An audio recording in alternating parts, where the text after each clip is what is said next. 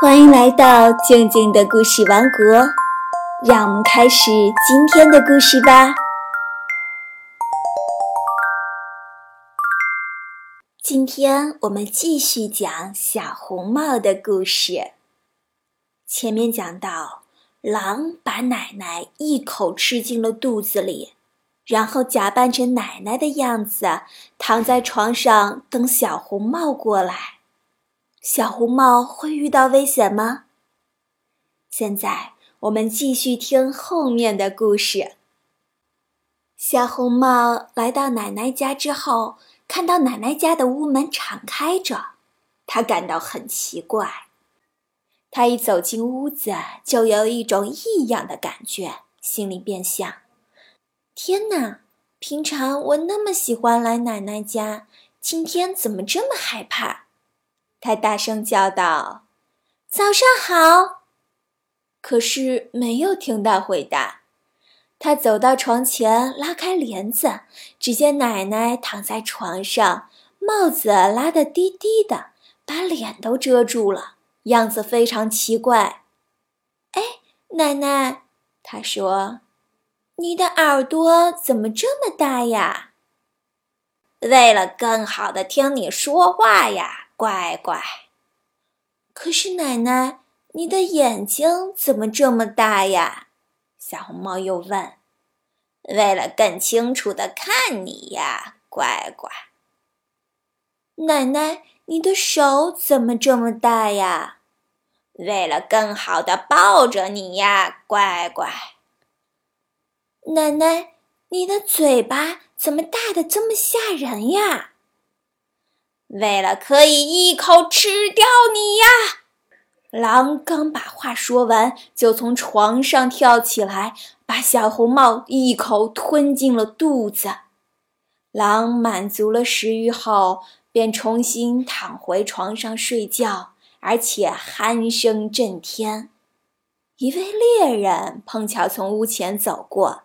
心想：“这老太太鼾打得好响呀，我还是进去看看，他是不是出了什么事。”猎人进到屋，来到床前，却发现躺在那儿的竟是狼。“你这老坏蛋，我找了你这么久，真没想到在这儿把你找到了。”他说完就准备向狼开枪，忽然又想到。这狼很可能把奶奶吞进了肚子，奶奶也许还活着，猎人就没有开枪，而是操起一把剪刀，动手把呼呼大睡的狼的肚子剪了开来。他刚剪了两下，就看到了红色的小帽子，他又剪了两下，小红帽便跳了出来，叫道。真把我吓坏了！狼肚子里黑漆漆的。接着，奶奶也活着出来了，只是有点喘不过气来。小红帽赶紧跑去搬来几块大石头，塞进狼的肚子里，然后又把狼的肚皮缝上了。小红帽、奶奶和猎人就悄悄地藏在另一个房间里。不一会儿，狼醒了，觉得口很渴，想找水喝。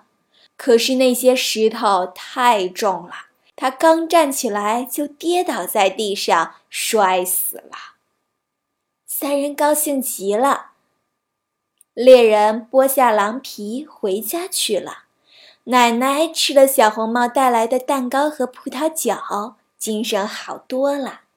而小红帽经过这件事情，也得到了教训。他想，要是妈妈不允许，我一辈子也不独自离开大陆，跑进森林了。小红帽的故事就讲完了。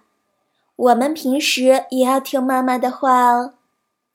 好啦，今天的故事就到这里，我们明天见哦。